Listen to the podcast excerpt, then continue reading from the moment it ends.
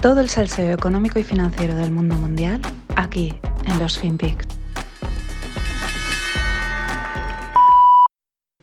Hello, Americans. Uh, this is Natasha from Russia, and we want to thank you for all your sanctions, for taking away from our country Coca-Cola, KFC, McDonald's, and all that shit. We understand that you take care of our healthiness, healthiness, health, healthy, healthiness. А, блядь, а как, блядь? Healthy. And uh, that's why we'll, will be stronger and more beautiful and without fat.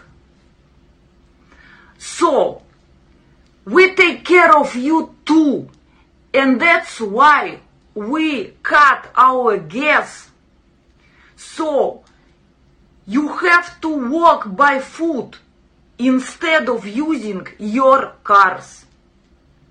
Don't thank you. Don't don't say thank you. Uh, friendship. I am so sorry. I have to go to feed my bear and drink water. Hola, no financieros. Pues aquí empezamos la semana con la amiga Natacha, que nos da las gracias, ¿no? Por, por haberle quitado la Coca-Cola, McDonald's, todas estas shit, y porque si van a ser más sanos, y que en, pues, como gesto de agradecimiento, pues nos cortan el gas y así en vez de utilizar los coches, pues tenemos que ir andando, y así lo llama, ¿no? Le dice, oye, true friendship. Bueno, eh, Bromas aparte, porque, bueno, pues ella le ha dado una tacha, le da este, este toquecito. Y nos hacen gracia, ¿no? Este vídeo de, esta chica, pues que es estilo TikTok, ¿no? Un mini vídeo así, gracioso, tal, para hacerse viral, de un personaje anónimo. Pero ojo, porque es que hay quien se los toma muy en serio. La Casa Blanca, el pasado jueves, tuvo, hizo una, una call, un zoom, una videollamada con 30 estrellas del mundo TikTok, pues para, eh, para informarles, ¿no? Para, sobre cómo tratar el tema de la guerra, eh, cómo deben de abordar esto y, también pues darles unas primeras informaciones. Es espectacular, no solo por... Pues bueno, es que demuestra la importancia de, de este tipo de gente mega anónima y luego también que esto de verdad, el, sí, es que está muriendo gente, pero lo importante para, esta, para, todo, para las altas esferas es la guerra informativa, es la narrativa. Pero bueno, vamos con algunos de los finpics que me quedaron la semana pasada ahí pendientes de decir. Bueno, eh, fueron elecciones en Corea del Sur y ha ganado el candidato conservador Yoon. En su discurso inicial dijo que va a reconstruir la alianza con los Estados Unidos así como fortalecer los valores de la democracia libre, el capitalismo y de los derechos humanos. Evidentemente su primera llamada fue con el amigo Biden, porque claro, hay que dejar... eh, tiene que ser evidente, ¿no? ¿Quién es el que, el que manda? Pues los americanos, ¿no? Pero la verdad es que yo creo que a este le ha venido bien el conflicto, ¿no? Las cosas como son, porque quizás a lo mejor no hubiese ganado, pero claro, pues con ese discurso encaja muy bien con el posicionamiento que normalmente Corea del Sur ha sido un aliado del, del mundo libre, por así decirlo, de los americanos. Y os dejo también un análisis muy interesante de que hacen en el Epoch Times, en la newsletter, pero que evidentemente ahora os lo resumo, ¿no? Que es la fortaleza del yuan. Eh, y es algo que llama la atención, porque la economía china, eh, con la patata caliente que tiene del, del tema inmobiliario, últimamente en Twitter han vuelto bastantes a decir, oye, que esto no se nos olvide, esto, está esto sigue deteriorándose y cada vez está peor, algún que otro ETF petándolo, etcétera. No está el tema para tirar cohetes. Pero sin embargo, pese a esa situación que la llevamos comentando desde septiembre, el yuan está fuerte, relativamente, ¿no? Y encima, eh, bueno, pues mm, aunque el dólar sigue siendo el dólar, ¿no? La explicación, según ese, ese, ese artículo, es que eh, se debe a que, debido a los problemas de la cadena de suministro global y de los buenos inventarios de metales que tiene China, ¿no? Ellos al final lo llevamos contando en el podcast con Greg, llevan acopiando y acopiando de todo, aparte de, de producir. Claro, ¿esto qué deja? Pues deja a muchas industrias de todo el planeta obligadas a seguir tratando con ellos, ¿no?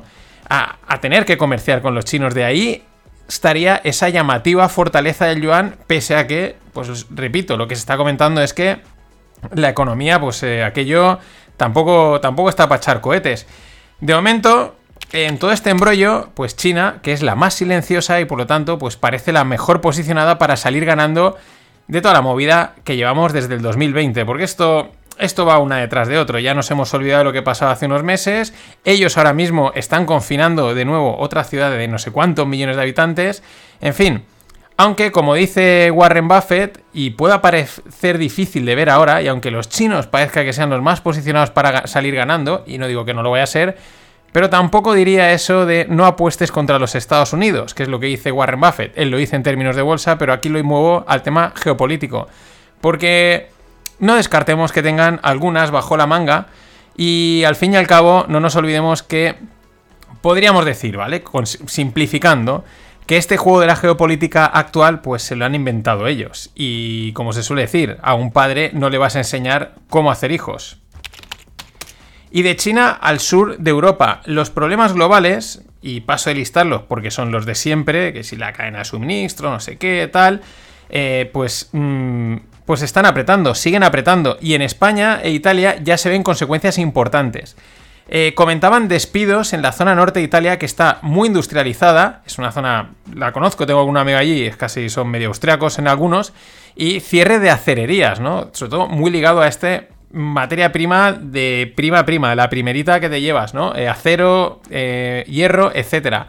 También huelga de transportistas en Italia debido a la explosión de los costes de gasolina.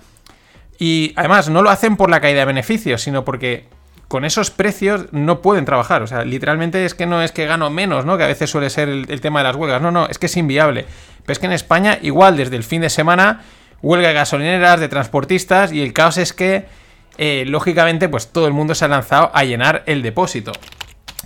Esto es algo que en septiembre, me acuerdo que comentamos en el podcast de apertura, pues con José Manuel Pesudo y Greg, lo hablamos, ¿no? Dices, vale, los precios suben porque los costes suben, ¿no? Y porque alguien está dispuesto a pagar ese nuevo precio. Hay un punto en el que el cliente dice, no, yo ese precio ya no te lo pago y o bien no compra o bien se va a alguna alternativa. Es decir, lo que sucede es un colapso inmediato de la economía, que es lo que podría decir. Si el transportista no entrega, pues el supermercado no recibe comida o lo que sea. Y el que va a comprar dice, no, pero es que yo aparte no te lo iba a pagar, con lo cual cero. Y ese es el punto de y desde mi punto de vista estamos acercándonos a ese punto, ¿no? Eh, con este tipo de informaciones. Eh, otra cosa es que pues de repente aparezca un chorro de dinero inesperado o cualquier otra cosa y ese riesgo desaparezca, ¿no? Pero bueno, ¿cómo debe de ser la situación en España? Que el actual gobierno habla de un equilibrio entre bajar impuestos y financiar ayudas para paliar esta situación. Hablamos de un gobierno que cuando dice impuestos siempre lleva asociado algún eufemismo de su vida. O sea, es un gobierno pues que su programa es subir impuestos todos los que pueda, ¿no? Y aquí ya, muy tibiamente, pero ya es un paso. Equilibrar entre bajar impuestos y financiar ayudas. O sea, igual se les ocurre bajar alguno ya digo, aunque lo digan tímidamente, para este gobierno es decir, si está, bueno, sabemos que está mal, pero fijaros si está mal, que están dispuestos a tomar alguna medida en ese sentido. Acojonante. Y la semana pasada hubieron las típicas reuniones y declaraciones de la gente que mueve la política monetaria. Que si Lagarde, que si Yellen, etcétera. Bueno, pues al final van diciendo una de aquí, una de allá. La verdad es que cada discurso da para un monólogo de stand-up comedy monetario, es como yo lo bautizaría, porque es que es... Siempre hay alguna frase, siempre hay alguna perla que yo creo que la gente dice, oye, pero ¿cómo puedes decir esto? De hecho, es que son tan incoherentes las declaraciones que van haciendo que ya los periodistas no se cortan en cuestionarles directamente esa falta de coherencia. Fijaros lo que le preguntan a Absaki, que es una, de representantes americanas. We just heard you say again that you think inflation is going to be temporary. We've heard you say that it was going to be temporary since last spring. So, how long do you guys think temporary is? Well, again, Peter, I think what we do is we rely on the assessments of the Federal Reserve and of outside economic analysts who give an assessment of how long it will last. The expectations and their assessment at this point continues to be that it will moderate by the end of the year. ¿Qué ha dicho? Nada, no tienes ni que entender inglés. No hace falta. Tú oyes tal, tal, tal y dices, está mareando, ¿no? Estamos oyendo las informaciones, lo que dicen, los informes de aquí, teniéndolos en cuenta, basándonos en esto, en lo otro y tal, bla, bla, bla, bla, bla, bla, bla. cuando el otro directamente le dice, oye, ¿qué, qué, qué, qué os referís con la inflación transitoria? Y me lo puedes decir ya de una maldita vez, ¿no? Porque ya es descarado decir, lo que os digo, es tan, tan incoherente que van, eh, van, pues eso, sin, sin miedo, ¿no? Pero de todas las declaraciones, yo me quedo con, esta que os digo de Yellen. Dice, no espero que ocurra una recesión en los Estados Unidos. Bien, pues yo creo que ahora sí tenemos razones para temblar.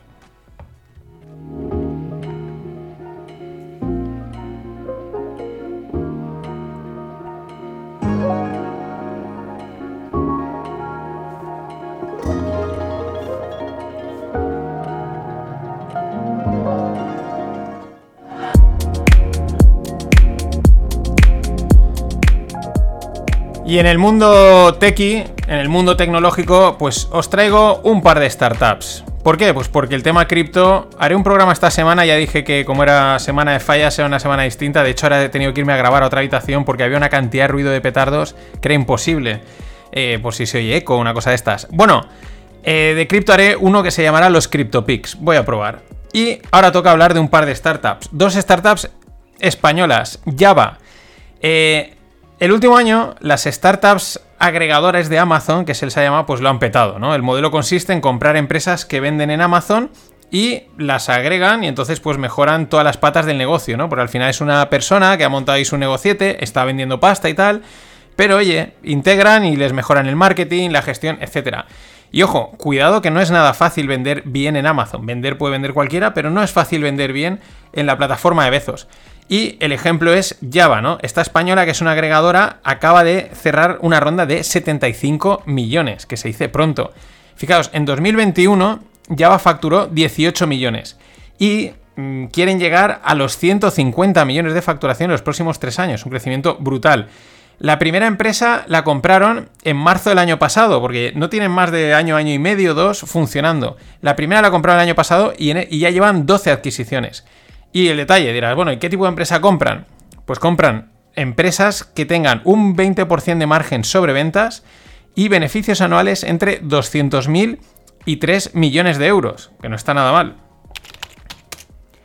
Y vamos con otra, que es otro de los... La verdad es que estaba ahí callado, pero los estaban haciendo bien. Typeform. Eh, la startup barcelonesa de formularios cierra una super ronda eh, de 135 millones de euros en serie C. Y pues con esta, lo curioso es que con esta financiación se quedan a las puertas de ser un unicornio, porque se les queda una valoración de 935 millones, que dices, joder, haber rascado un poquito más, 10, 15, 20 millones más y ya erais el unicornio técnicamente, matemáticamente. Bueno, no será un unicornio matemático, pero a los efectos es como si lo fuesen, ¿no? Eh, lo interesante de Typeform, bueno, hacen unos formularios, están muy chulos, si tienes que hacer alguna vez, pues os lo digo, os dais de alta y se hacen fáciles, sencillos, mmm, con buena experiencia de usuario. Pero es que han pasado 5 años desde su anterior ronda, que fue de 35 millones.